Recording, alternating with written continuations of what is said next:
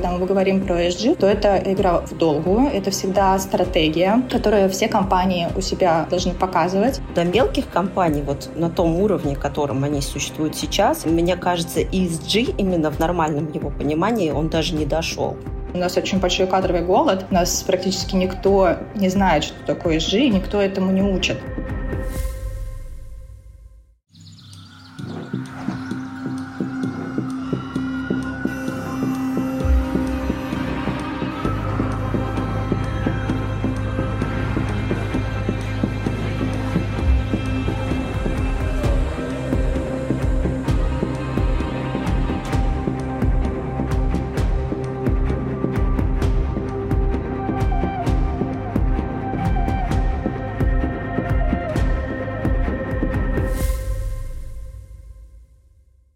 Привет! В новом выпуске подкаста «Пакет не нужен» мы поговорим об устойчивом развитии и заботе об окружающей среде в российском бизнесе.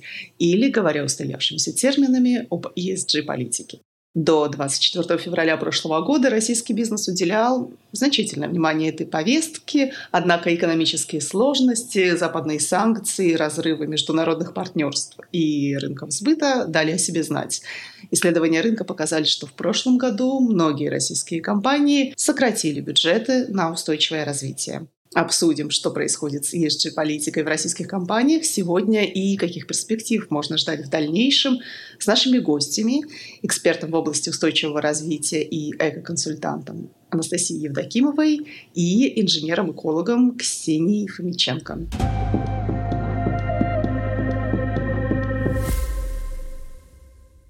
Вкратце, прежде всего, что такое, в принципе, ESG, как расшифровывается эта аббревиатура, и когда эти принципы были сформулированы, зачем вообще их нужно соблюдать компаниям. Анастасия, может быть, вы начнете?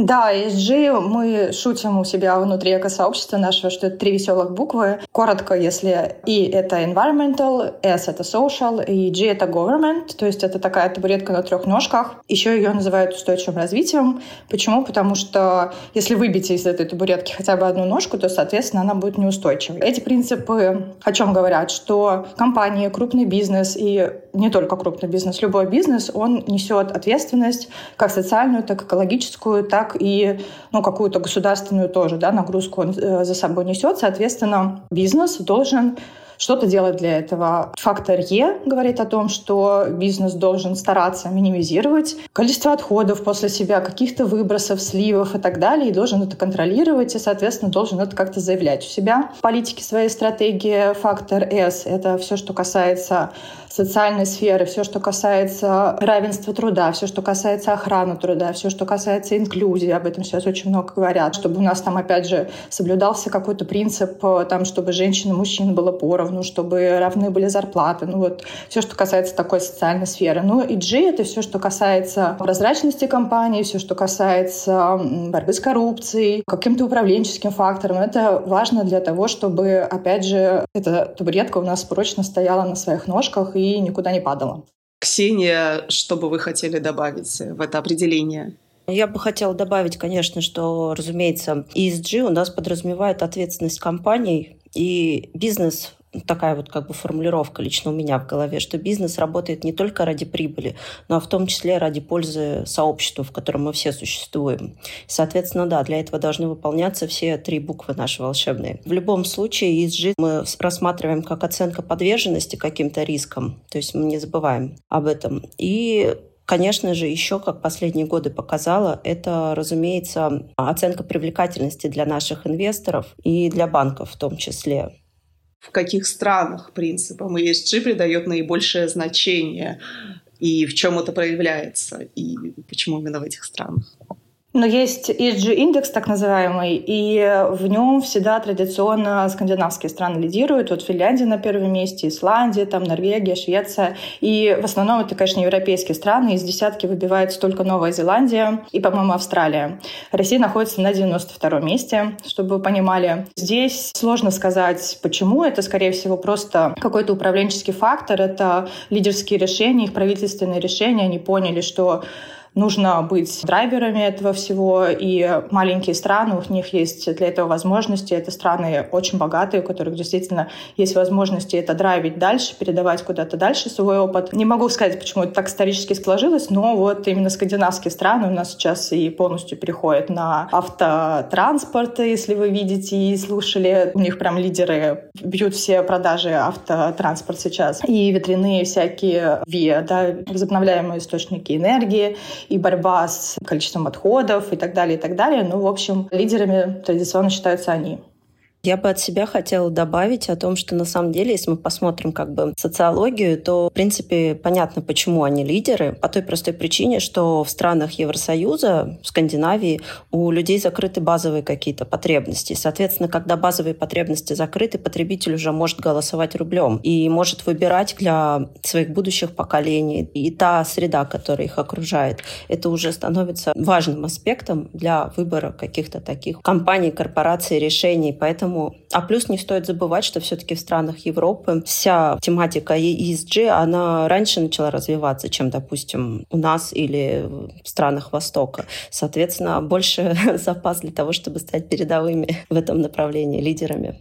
Анастасия, вот вы упомянули, что Россия находится на 92-м месте в рейтинге. Вообще, когда и почему начали эти стандарты внедряться в России? Ксения сказала, что позже внедряются в странах, где еще не закрыты базовые потребности. И когда в России началось внедрение, какие компании были первопроходцами, так сказать, во внедрении принципов ESG? Стало ли важным фактором привлечения иностранных инвестиций и выход российских компаний на западный бирже. Да, тут важно, конечно, сказать, что вот этот вот отчет, так называемый ESG-отчет, который сдают компании каждый год, это в первую очередь важно не только для того, чтобы показать какую-то свою социальную ответственность и показать э, просто потребителю конечному, какие мы классные, экологичные, социальные и так далее, а, конечно, для того, чтобы привлечь инвесторов, кредиторов, потому что сейчас на это очень сильно смотрят, и практически все крупные бизнесы, они кредитуются так или иначе, и, конечно, вот на эти отчеты они смотрят. Соответственно, кредитор тогда принимает решение, выдавать кредит или не выдавать, выдавать под такой процент или под другой. И это очень важно для крупных компаний. Именно вот они стали, скажем так, э, первопроходцами в этом. То есть у нас стабильно, если смотреть ESG-рейтинги российских компаний, это всегда такие квазигосударственные организации. То есть там НЛМК, там Сибур, там Лукойл, там Сбер. То есть это такие гиганты, можно сказать так. Почему это так случилось? Именно потому что нужно это показывать инвесторам, нужно показывать кредиторам и стейкхолдерам. Когда это все появилось, наверное, самым громким стало это прям звучать на поверхности в году 2019, как раз когда вступил в закон у нас наш нацпроект «Экология». И об этом действительно начали очень сильно говорить. И вдруг у нас в 2020 году все компании выдали по своему годовому отчету ESG внезапно и в 2021 году, и в 2022, хотя у меня тут есть, конечно, некоторые сомнения, потому что у нас очень большой кадровый голод. У нас практически никто не знает, что такое ESG, и никто этому не учит. Это вот только-только сейчас начала появляться в каком-то образовательном поле, но, тем не менее, компаниям это было нужно, они, видимо, с кем-то там консультировались. Последние четыре года этот показатель очень сильно вырос. Мне кажется, до 2019 года, если и были какие-то такие отчеты, да, есть бизнесы, которые эти отчеты делали так или иначе, но об этом никто громко не заявлял. И вот сейчас, наверное, за последние четыре года я побывала на, не соврать, наверное, на 30, если не на больших количествах всяких форумов, посвященных ESG, там как раз всегда присутствуют эти компании. До этого это было как-то все в тихом таком поле. Да, отчеты были, так или иначе была какая-то социальная ответственность, так или иначе были аудиты, но они не были обличены, скажем так, в эту форму ESG. Это была скорее какая-то такая более местечковая история.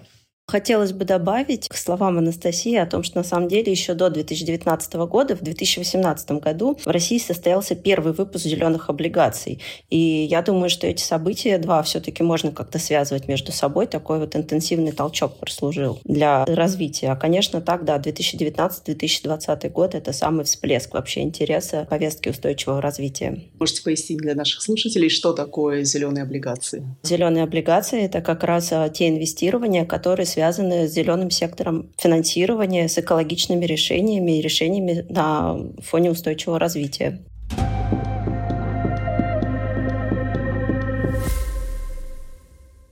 Вы сказали, да, что в России кадровый голод, что было мало экспертизы, но в принципе можете рассказать тогда подробно, какие экологические стандарты разрабатывались последние 4-5 лет в разных компаниях мелкого и среднего уровня, как менялась структура компаний, чтобы разрабатывать и внедрять эти принципы. Ксения, может быть, вы начнете? Я не очень знаю, как в мелких компаниях. В средних и компаниях больших, таких конгломератах, это, в принципе, понятно. У нас начиналось все с КСО, корпоративно-социальной ответственности, переросло в ESG, и создавались целые, собственно говоря, департаменты для составления данной нефинансовой отчетности, вступления в рейтинги разные, в рэнкинги.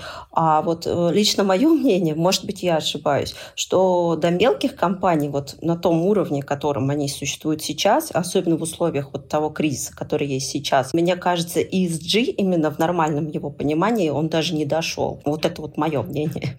Я могу добавить про стандарты. У нас, э, если просто вбить устойчивое развитие России, то первым, э, что выдаст поисковик, это как раз сайт нашего правительства, где вот эта программа вся описана. То есть Россия приняла вот это Парижское соглашение 2015 года, во-первых, по климату, которое обязывает нашу страну до 2030 года сократить количество выбросов э, парникового газа до 70%. Также мы вступили в цели устойчивого развития. Это тоже ООНовская история. Соответственно, мы тоже верифицировали этот договор и также должны следовать этим целям устойчивого развития. Их всего 17. И там вот как раз все, что касается ESG. То есть там и защита окружающей среды, и социальная сфера, и какое-то партнерство, и вот та самая буква G. По, по поводу стандартов. Ну да, есть стандарты международные, в основном мы, конечно, опираемся на них, но сейчас, опять же, вот если мы говорим про зеленое строительство, то были зеленые сертификаты ЛИД и БРИАМ. Это, соответственно, строится, когда здание или уже построенное здание, приходят аудиторы и должны, соответственно, с этими стандартами это строительство аккредитовать каким-то образом. Сейчас эти сертификаты ушли, как на самом деле довольно много других, и у нас сейчас Россия в таком вот просто скоростном режиме клепает свои стандарты. Вот появился сейчас зеленый стандарт строительства Клевер у нас в России. У нас есть зеленые сертификации, например, бытовой химии, косметики, там зеленый листок. Соответственно, ну вот эти вот стандарты, я бы сказала, они идут не от государства, да, то есть не государство их э, инициирует и их пишет, а скорее просто есть какие-то некоммерческие организации, которым важно эту вот сертифицирующую историю всю двигать в нашей стране. И, соответственно, она предлагает, она уже приходит к государству и говорит, мы написали стандарт, мы его включили в реестр, давайте его сделаем уже государственным стандартом. То есть у нас со стандартизацией пока, скажем так, история очень сильно начинающая. Да, я согласна с Анастасией, но опять-таки, то есть вот мне кажется, все-таки с мелким бизнесом эта история не прокатывает. Это все про крупные и средние, да, какие-то объекты, как ни крути. У меня вообще боль с мелким бизнесом, потому что мы как раз работаем в компании в основном с корпоративным сектором, не государственным или квазигосударственным. И в основном мы, конечно, нацелены на средний и маленький бизнес, потому что они пока вообще не тянутся в эту сферу. Ну, или тянутся, но у них, во-первых, нет таких бюджетов, у них нет таких возможностей, чтобы выступать на каждом форуме и представлять свои отчеты. Они не совсем понимают ценность этого, важность этого. И, конечно, они вот, как Ксения уже сказала в самом начале, у них базовая потребность еще не закрыта. Их бизнес пока нацелен исключительно на зарабатывание денег, и то, что они там вредят э, какой-то окружающей среде, их пока это не очень волнует, и с другой стороны тоже можно их понять. Анастасия, я правильно поняла, что вот вы говорите, разрабатываются сейчас стандарты, это стандарты, которые разрабатываются вот последний, да, там год с небольшим, после разрыва связи с, так сказать, западным миром, или это просто какой-то вот отдельный постепенный российский процесс, который начался еще и до 24 февраля прошлого года? Как вы понимаете, стандарты — это такая история, то есть на каждую сферу нужен свой стандарт. То есть мы не можем стандартизировать что-то одно одним стандартом. Получается, что есть организации, которые создают эти стандарты просто для того, чтобы, ну, хоть как-то, да, продрайвить эту историю и пойти с этим в народ. Есть, конечно, государственные стандарты, которые пишутся, но тот же Клевер, он так или иначе пишется в содружестве с государством. Есть э, стандарты, которые пишутся в стол, скажем так. Но другой вопрос, кто контролирует эти стандарты. То есть так или иначе у нас пока вот этот вопрос тоже очень важный, потому что сейчас стандарты добровольные. У нас нет какого-то законодательства, ну, не считая законодательства экологического, когда компании так или иначе должны ему следовать. Но вот эти стандарты, они почти всегда добровольные. То есть ты можешь строить не свое здание новое в соответствии со стандартами зеленого строительства, а можешь не строить. То есть у нас это все пока из серии «хочешь делай, хочешь не делай».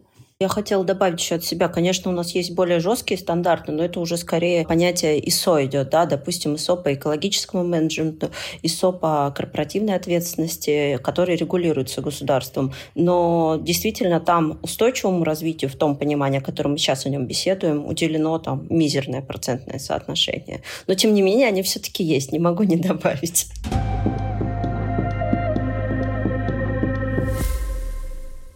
Я правильно поняла, что в других странах, где уже дольше, так сказать, традиции ESG, где их раньше стали внедрять, что там это уже более обязательная история, что это намного больше контролируется государством, чем в России? По крайней мере, могу сказать за некоторые страны, потому что у каждой страны, естественно, своя политика, так или иначе, и свои возможности, что, если вы видите, сейчас практически все автоконцерны заявляют о том, что к 2030 году они полностью или на 70% переведут производство на электромобили. Это вот как раз то, что касается тех самых стандартов, они понимают, что им нужно в них укладываться. Есть стандарты жесткие, например, сейчас очень многие страны регулируют количество одноразовых отходов, да, каким-то образом запрещают, но это, опять же, все политическая воля. Соответственно, там убирают какой-то одноразовый пластик из продажи и просто ставят перед фактом об этом бизнес, дают им какое-то время перестроиться, и все. У нас тоже есть разговоры о том, чтобы убирать какой-то одноразовый пластик из производства и продажи, но пока этим разговорам уже, по-моему, три года, и пока я не вижу, чтобы что-то двигалось в этом направлении. Так что там, конечно, где-то строже, где-то не строже. Нам нужно действительно жить в этих странах, чтобы понимать, насколько это все соблюдается, но по крайней мере, там есть четкая стратегия государственная, которая заявляет о том, что у нас там к такому-то году должны быть сокращены выбросы на столько-то процентов, у нас должен быть переведен весь наш автопарк на электромобили на столько-то процентов, у нас должно быть столько-то зеленых насаждений, воздух должен быть настолько очищен по сравнению с какими-то предыдущими годами. То есть у них есть политика, которой они следуют, и это очень важно. И вот как раз, когда мы говорим про ESG в том числе, то это всегда игра в долгую, это всегда стратегия, которая все компании у себя, ну, такие ответственные компании должны показывать. Если на сайт зайдете любой компании крупной, всегда увидите отдельной строкой ESG, увидите эти их планы до там, 2025-30 год, ну, берется такая относительно близкая, но тем не менее реальная цифра. И как раз компании, в том числе государства, они также, как государство тоже, можно сказать, компания, да, они тоже должны перед своими гражданами отчитываться, что они достигли по сравнению с прошлым годом и как они к этой цели приближаются. Хотелось сказать, что как раз 10 ноября 2022 года парламент Евросоюза он принял директиву об отчетности в области корпоративного устойчивого развития. И это по факту официальный документ, в том числе, который все обязаны исполнять. Это к тому, что на законодательном уровне как это работает. Еще тоже хотела добавить, что есть такое понятие, как гринвошинг, я поясню для слушателей. Это когда компании заявляют о своей экологичности, но не имеют под этим никаких оснований. И сейчас Европарламент в мае, он тоже принял в первом чтении закон о том, что теперь организация, бизнес не сможет просто так э, лепить там на свои упаковки просто зеленые значки и говорить, что они эко, подтверждая это сертификацией или вот э, соответствующими стандартами. Соответственно, если этот э, закон будет принят, то в ближайшее время бизнесу придется перестраиваться и тоже очень сильно контролировать, что они пишут, что они декларируют. Но у нас в России тоже разрабатывается подобный закон. Сейчас Лига зеленых брендов, они уже представили тоже такой драфт этого стандарта и тоже хотят прийти с этим в правительство, чтобы у нас это на государственном уровне уже как-то регулировалось, потому что сейчас, конечно, кто в лес, то по дрова, как говорится. Нет никакого регулирования, соответственно, у бизнеса развязаны руки, они могут говорить все, что угодно, писать все, что угодно, и ничего им за это не будет. Мы говорили про мелкий и средний бизнес и про то, что первыми крупные российские компании занялись внедрением э, экологического управления. Хотела узнать, насколько эффективно у них это получалось и существуют ли какие-то исследования на этот счет.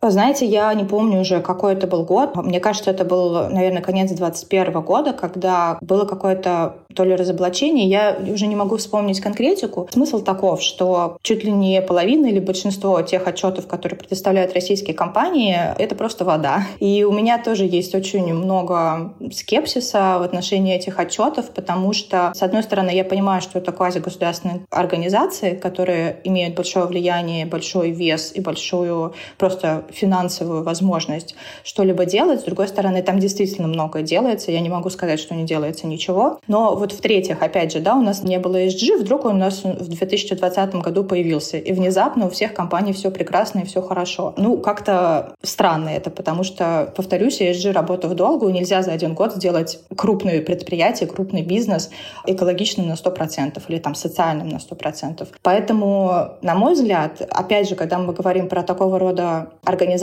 мы здесь опять же вспоминаем цифру G, да, government. То, что касается противодействия с коррупцией, например, и тут мы слышим, что у нас в лидерах такие компании, как э, Сибур, там, я не знаю, или Лукойл, опять же вопрос, понимаете, потому что очень странно в это верить, зная, как на самом деле все происходит у нас в стране. От себя хотелось добавить, что вообще передовик у нас в таких исследованиях — это Высшая школа экономики. И в 2021-2022 году, как раз вот о том, что Анастасия упоминала, у нас выходили исследования у них на этот счет. А в 2021 году они как бы проводили общее крупное исследование с активом более 50 компаний и пришли к такому выводу, что лишь 18,5% ну, таких больших корпораций, они в целом просто аргументируют какую-то свою озабоченность вопросом как бы, да, устойчивого развития, экологической составляющей.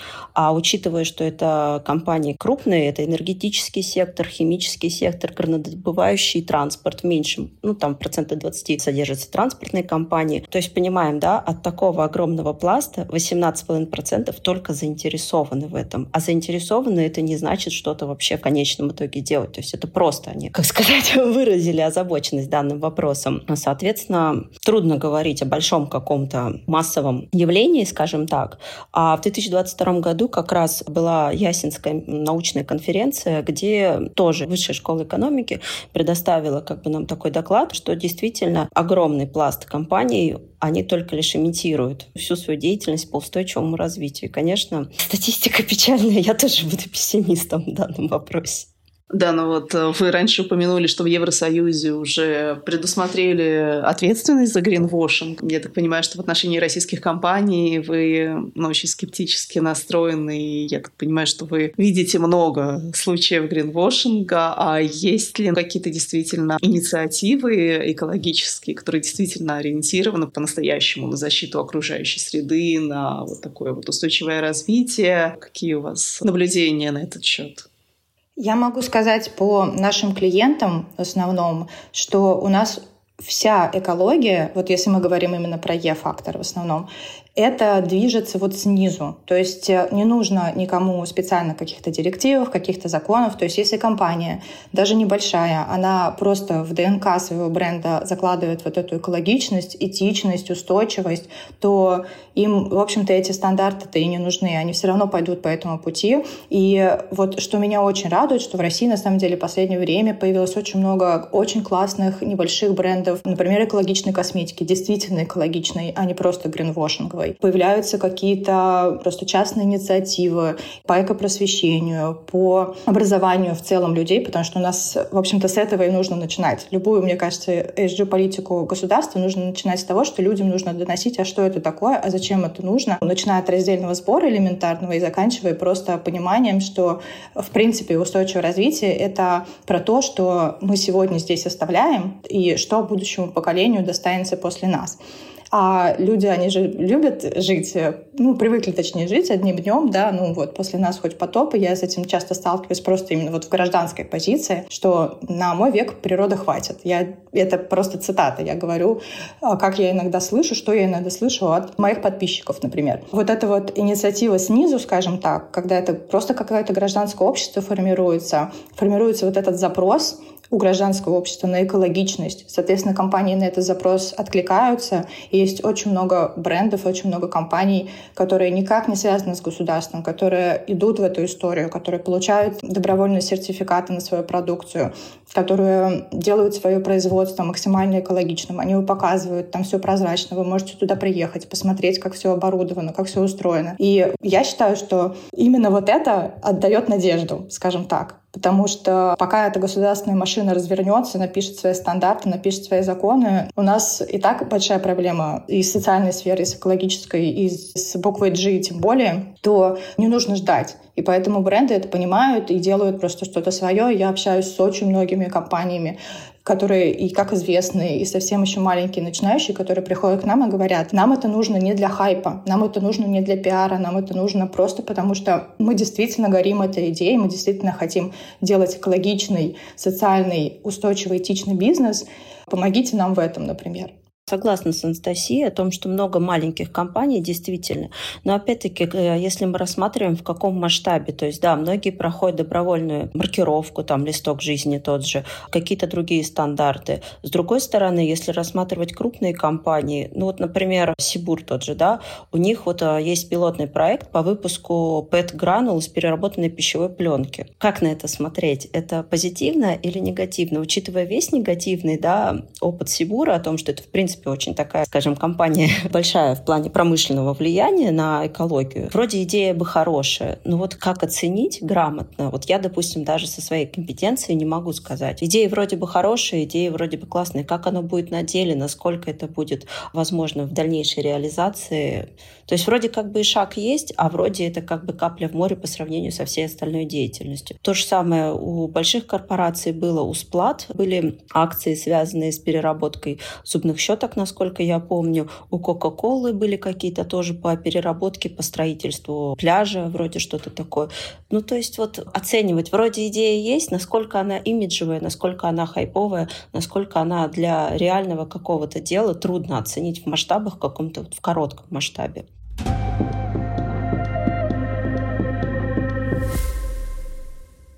Анастасия, вы сказали, что вот вам какие-то идеи, которые идут снизу, очень запомнились и очень впечатлили позитивно. Можете дать примеры для наших слушателей того, что вам понравилось больше всего, какие-то конкретные, вдохновляющие?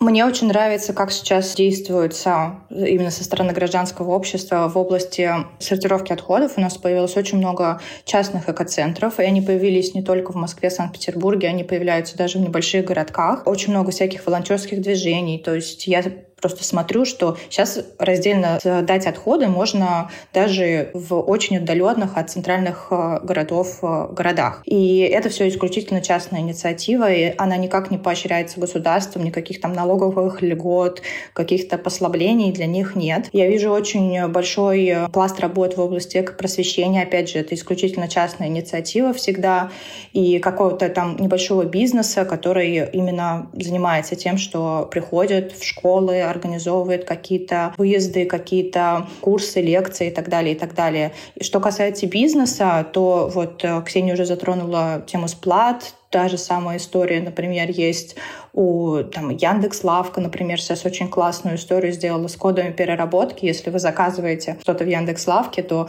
вы можете посмотреть заранее, из какого материала сделана упаковка, и они дают рекомендации, куда ее можно потом сдать. И это действительно очень большая классная работа. Или когда бизнес выступает в экологичном маркетинге, есть такое понятие, правило точнее, что бренд как часть проблемы. То есть бренд, он должен решать ту самую проблему, которую он усугубляет. Любой бизнес бизнес так или иначе, хочет он того или не хочет, но он загрязняет окружающую среду. Когда сплат, который производит зубные щетки, они берут и делают такую акцию, которая работает до сих пор, она очень успешна, по сбору этих самых зубных щеток. Они показывают, что потом она перерабатывается в полимер песчаную плитку, которую они потом мастят город Акуловка, где у них производство. Например, таким образом, это еще и социальный бизнес. Получается, что они улучшают тот город, в котором присутствует их бизнес непосредственно. Могу сказать, что сейчас компания Грасс очень классно показывает тоже свои экоинициативы, и мы недавно с ними ездили сажать деревья, лесовосстановление.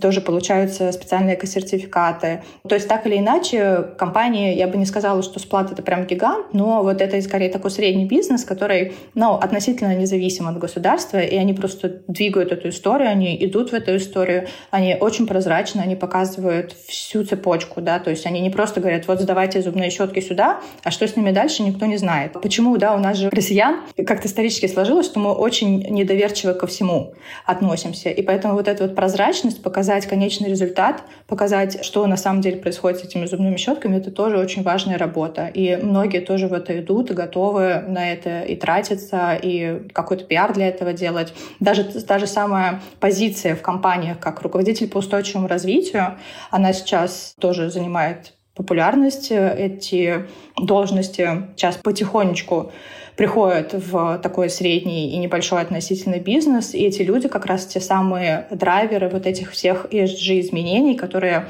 а, должны выводить компанию на устойчивый путь. Вы сказали, что в последние годы в России идет разработка собственных стандартов, оценок устойчивого развития и тоже ответственность за вошинг планируют вести. Вот можете, пожалуйста, подробнее именно про какие-то российские государственные стандарты рассказать в этой сфере? Ну вот вроде бы мы обсудили все, то, что у нас строительный стандарт Клевер сейчас разрабатывается. Я так и не поняла, он разработан или разрабатывается, но о нем сейчас очень много говорят. Но вот эта вот история про гринвошинг, она пока еще только-только встает на рельсы, ее пока только передали в государство. А про другие стандарты сейчас, наверное, я не вспомню, но так или иначе, вот, например, тот же самый листок жизни, он у нас уже довольно давно, это сертификация, ну, в основном химии, косметики, каких-то строительных материалов в том числе. Она сейчас тоже такую популярность имеет, потому что конкуренты, собственно говоря, ушли. А еще я вспомнила про стандарт, называется он, по-моему, Proof, если я не ошибаюсь. Это вот как раз такой заменяющий российский стандарт, который будет э, сертифицировать именно только эко-косметику. Потому что, опять же, конкуренты европейские и международные тоже ушли. Могу от себя добавить еще, что, во-первых, у нас в 2021 году Центробанк выпустил 11 документов рекомендательного характера. Он, конечно, больше направлен на зеленые инвестиции, но, тем не менее, есть положения, которые регулируют в целом сферу устойчивого развития, как-то, чтобы можно было хотя бы какие-то рейтинги. Также вспомнилось еще по поводу нацпроекта экологии тоже спорный вопрос, насколько он действительный, но тем не менее он отражает вопросы утилизации и переработки отходов. Это то, с чем я, например, работаю на своей госслужбе. Ликвидация свалок, сохранение лесов, развитие экологического воспитания, что самое интересное, что оно внесено в этот проект отдельным пунктом, что внушает немного надежды, потому что, как мы уже сказали, экопросвещение важно. Если мы будем понимать, зачем, мы не будем ничего делать, собственно. Также, насколько помню, еще Российским экологическим союзом вводился вроде какой-то стандартный текстиль и постельное белье. Не помню уже в каком году, но это было не так вот давно, но вроде до событий. Но думаю, что вот те события, которые сейчас, они в любом случае будут подстегивать развитие каких-либо своих стандартов. И да, по поводу экологического строительства, вроде как он действительно уже принят был, по-моему, даже в этом году. У нас есть стандарт органик. Это стандарт э, пищевой продукции. Он сейчас законодательно урегулирован, что, на мой взгляд, очень классно, это действительно то, за что можно похвалить и сказать, что молодцы, классно поработали, потому что если до принятия этого закона вы могли прийти в любой магазин и увидеть на любом йогурте, на любом масле, не знаю, неважно, на любом молоке, что это органическая продукция и так далее. Сейчас это законодательно урегулировано. Уже есть даже прецедент, когда штрафовали компанию, которая поставила на свою продукцию ну, вот этот клейм органик, и при этом не было никакого подтверждения, потому что всегда должно быть подтверждение, вот этот сертификат, который нельзя просто так поставить. То есть если он ставится, например, просто так, и кто-то это замечает, то, естественно, это сразу в суд. Э, и на любую продукцию, которая получила этот сертификат, можно проверить на сайте э, сертифицирующего органа. Поэтому вся продукция органик у нас сейчас строго регламентирована и э, строго ну, следится за этим, чтобы никто не писал просто так органик. Хотя это вообще очень такая история долгая, сложная, потому что органическая продукция в России, она не имеет никакой популярности. Я даже вот недавно замечала, заходила у себя в магазин, подхожу к полке с органической продукцией, там просто на ней пыль. То есть ее просто не покупают, потому что она просто очень дорогая, и, видимо, люди не могут ее себе позволить. Тем не менее, органическая продукция, она, я думаю, будет набирать популярность так или иначе, потому что вот эти вот стандарты органического ведения сельского хозяйства, они направлены в первую очередь на здоровье человека, то есть это отсутствие пестицидов, это какая-то этичность в отношении с животными и так далее, и так далее. Думаю, что так или иначе это будет расти. И вот вспомнила как раз, что вот это урегулировано у нас уже в законодательстве.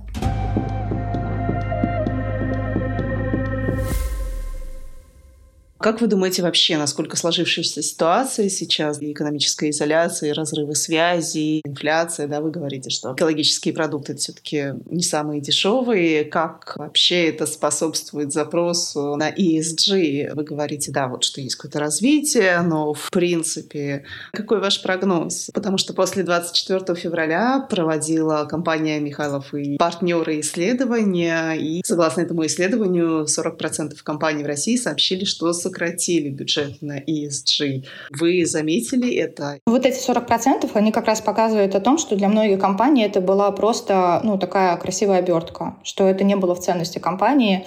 С одной стороны, посещая различные форумы, я все время слышу, что ESG остается, это до сих пор важно, это до сих пор ДНК бренда. Однако я, во-первых, вижу это по снижению интереса к теме в нашей компании, где я работаю, и снижению бюджета бюджетов, и вообще сейчас очень многие компании, ну, действительно очень сильно урезали бюджет на всю эту историю, делают это либо как-то своими силами, либо как-то втихую, особо не говорят об этом. Мой прогноз таков, что, естественно, пока ситуация на рынке такая, сейчас бизнес, не хочется говорить мобилизационной экономике находится, но он сейчас, конечно, не будет тратить деньги и вкладываться в какую-то историю, которая пока непонятно, что принесет, потому что у ESG должны быть какие-то четкие, конкретные, понятные цели. У ESG должна быть какая-то метрика, да, то есть для чего мы это делаем, чтобы что.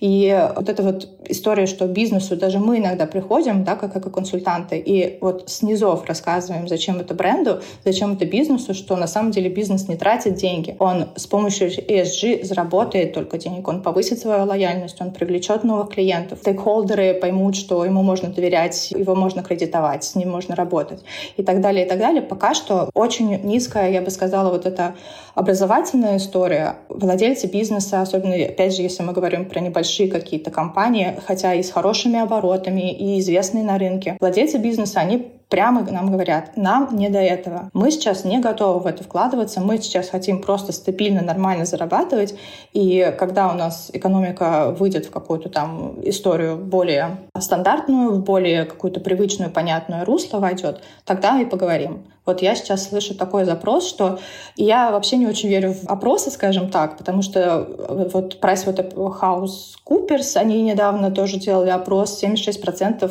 показывают, что люди готовы переплачивать за экологичные товары и готовы отказываться от тех брендов, которые не декларируют каким-то образом свою экологическую ответственность. Но я привыкла думать и видеть, что людям свойственно давать те ответы, которые социально одобряемы. Поэтому на самом деле вот опрос говорит одно всегда. ESG у нас на плаву, никто никуда не ушел, все отлично, у всех бюджеты, у всех все заложено. На деле, когда мы сталкиваемся с этим, что мы видим так или иначе, эта сфера очень сильно проседает, и пока что компании не готова туда идти в долгую и вписывать это в какую-то стратегию своего бренда.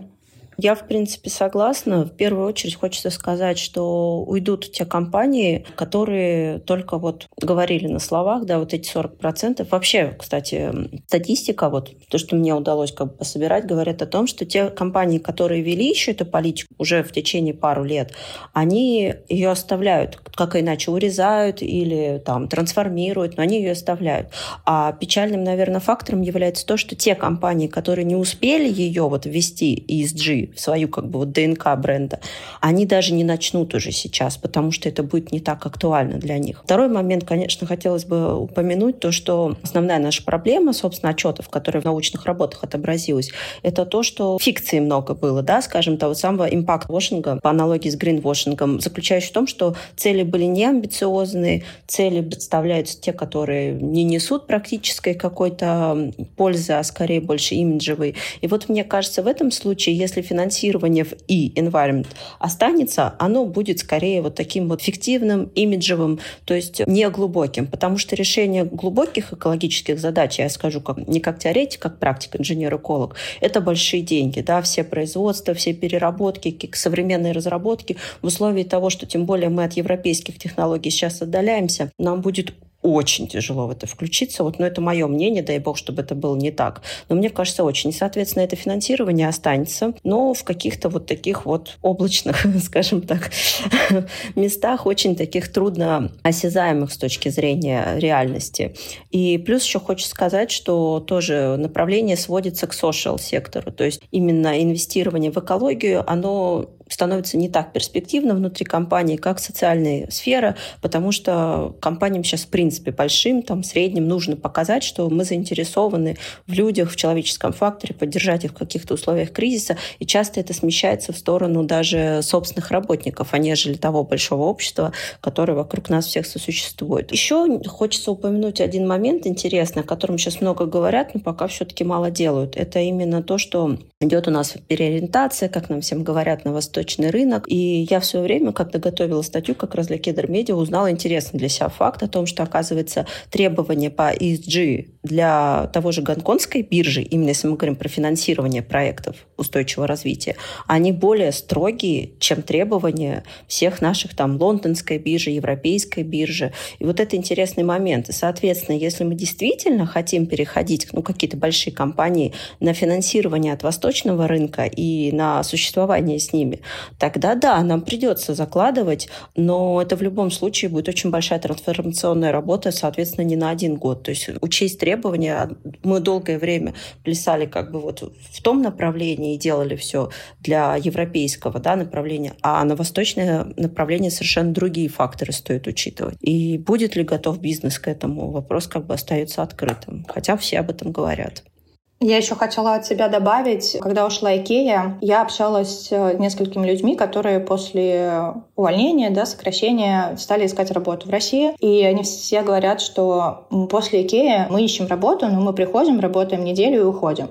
Потому что у таких компаний у них были настолько жесткие и настолько ну, вот это классно выстроенное вот это ES и G, то есть там насколько были крутые стандарты, насколько были требования к поставщикам, что тоже очень важно, насколько там внутри компании было людям комфортно, хорошо, удобно, интересно развиваться, насколько было много возможностей. И вот эти люди, они приходят сейчас на другие производства, например, на мебельные производства, на ну, что-то похожее да, с Икеей, и они говорят, мы просто видим внутреннюю кухню вот этого управления, где нет никаких стандартов, где сплошной хаос, где охрана труда на нуле или, ну, опять же, носит исключительно какой-то формальный характер. И мне вот очень жалко, что у нас ушли такие бренды, которые вот эти стандарты задавали и на которых можно было ориентироваться ориентироваться.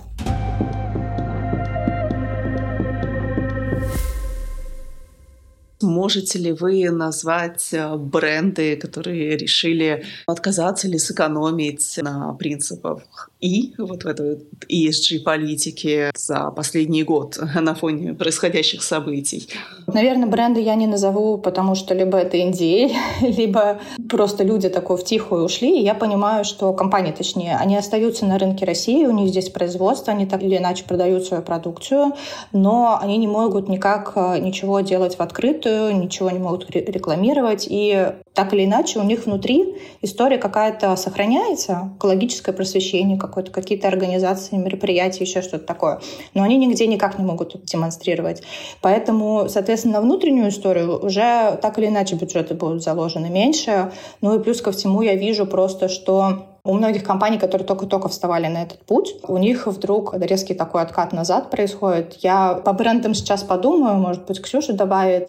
Конкретный бренд я назвать не могу. Могу, в принципе, сказать почему. Потому что ну, никто о таком в открытую не заявит, что вот мы решили от этого отказаться. Это, разумеется, удар по имиджу, как ни крути. Но действительно, многие компании, в том числе, которые были западные, они ушли, остались под ребрендингом. Да, мне трудно поверить, что те стандарты, которые были заложены, им удастся сохранить собственными силами. Я думаю, никто в открытую не скажет, никакая компания, что мы решили от этого отказаться. Это просто ну, как-то не очень. Но я могу вот сейчас э, вспомнила как раз, э, что касается Макдональдса и ребрендинг его, да, «Вкусная точка». У Макдональдса, хотя, конечно, их очень много ругают в среде экосообщества за одноразовую посуду, но у них все равно были какие-то инициативы, они старались э, найти какое-то оптимальное решение, как сократить количество одноразового, приходили к компаниям, каким-то организациям. Я вот знаю, что они приходили к компании ProEcoPen, которая из тех отходов, которые у них образовались, они делали а, какой-то мерч. То есть они искали какое-то решение. Так или иначе они как-то демонстрировались. Вкусная точка сейчас, на мой взгляд, ну, полностью выпала из этой повестки, хотя у них есть департамент по устойчивому развитию, но я не вижу их инициатив. То есть я вот не вижу, чтобы у них реально что-то работало. Может быть, опять же, они только эту стратегию прописывают с нуля, не знаю. Но пока как-то вот у них совсем тишина в этом плане. Вы сказали еще, что сложно будет сохранить те стандарты, которые существовали в России по устойчивому развитию до прошлого года, до 2022 года. Почему сложно? В чем причина? Это недостаточно финансов, это недостаточно экспертизы, недостаточно обмена опытом. Я считаю, что все дело в управлении. То есть так или иначе есть политическая воля, да, есть корпоративная воля. Воля конкретного управляющего менеджмента, который это все пушит, драйвит э, и ставит на ноги. Эти стандарты, они прописаны Опять же, мы уже не раз говорили про тот самый пресловутый ДНК бренда. То есть э, неважно, какой менеджер, он может смениться, прийти на его место в новый, но этот стандарт, он будет закреплен в стандарте компании и будет четко следоваться. У нас просто управленческая модель она очень далека от вот такой вот четкой, понятной структуры. У нас э, есть менеджер, есть какая-то управляющая верхушка, которая решает, вот сегодня у нас этот стандарт будет, Завтра придет новый менеджер, он скажет, что мне он не нравится, переписываем или вообще убираем. То есть я считаю, что проблема именно вот в менеджменте компаний. Абсолютно согласна. Я именно это, в принципе, тоже имела в виду под этим вопросом, потому что даже если смотреть на крупные компании, был задан стандарт международный какого-то менеджмента. Соответственно, сейчас, когда мы выпадаем из этой истории, кто что придумает, это никак не регулируется, это может быть что угодно. И поэтому, да, проблема в менеджменте. То есть у нас получается еще и дефицит да, кадров в этой сфере, и как его пополнять. То есть можно ли ожидать, что, в принципе, с экспертизой, с молодыми специалистами в этой сфере в ближайшие годы будут большие сложности? Тут, ну, мое мнение, что это именно в России как-то, не знаю, традиционно сложилась какая-то другая модель. То есть, с одной стороны, мы достаточно приближены к европейскому ведению бизнеса, но, с другой стороны, когда дело касается какого-то именно управляющего состава, то там либо люди, не хочется заниматься эйджизмом, но там люди зачастую поколение из Советского Союза. У них есть а, какие-то четкие установки, их уже не переделать, не переучишь. Они вот идут своим курсом и все. Соответственно, молодых они не слушают, к молодым они не прислушиваются. И я замечаю, да, когда действительно в менеджменте компании, в управлении компанией стоит молодой состав, такой прям очень современный, очень продвинутый, там совсем по-другому строятся процессы. Когда это такая структура жесткая, строго вертикальная, когда есть а, управленец, который спускает что-то вниз, и все, все должны подчиняться, и шаг левый, шаг вправо, как говорится, расстрел, тогда, конечно, эта компания становится абсолютно негибкой.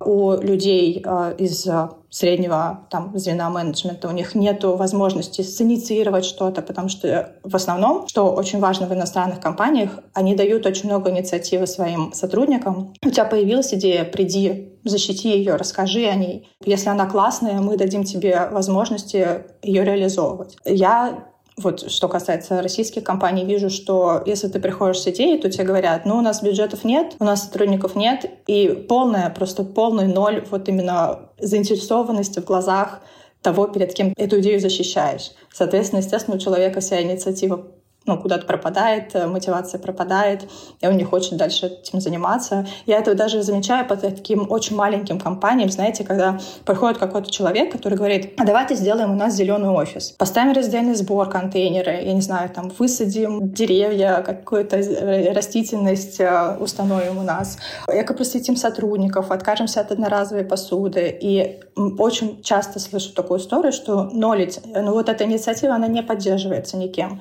И, ну, естественно, у человека без э, возможности эту инициативу реализовать не будет никакой мотивации ее дальше куда-то драйвить и продвигать.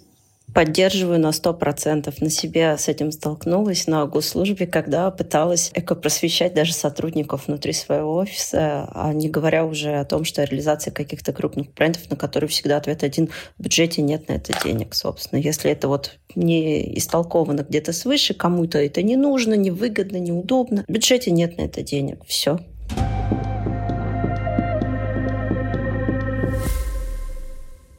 Хотелось бы напоследок тогда поговорить, как вы видите развитие принципов ESG в условиях экономической составляющей, в условиях санкций, изоляции сейчас. Стоит ли ждать большого гринвошинга или вообще там забивания на какие-то да, там принципы устойчивого развития и сильного отставания российского бизнеса от э, мировых трендов э, в этом вопросе? Какое у вас э, видение ситуации? Я бы здесь э, четко разделила какие-то государственные инициативы, вот эти квазигосударственные компании, гиганты и частный э, корпоративный бизнес.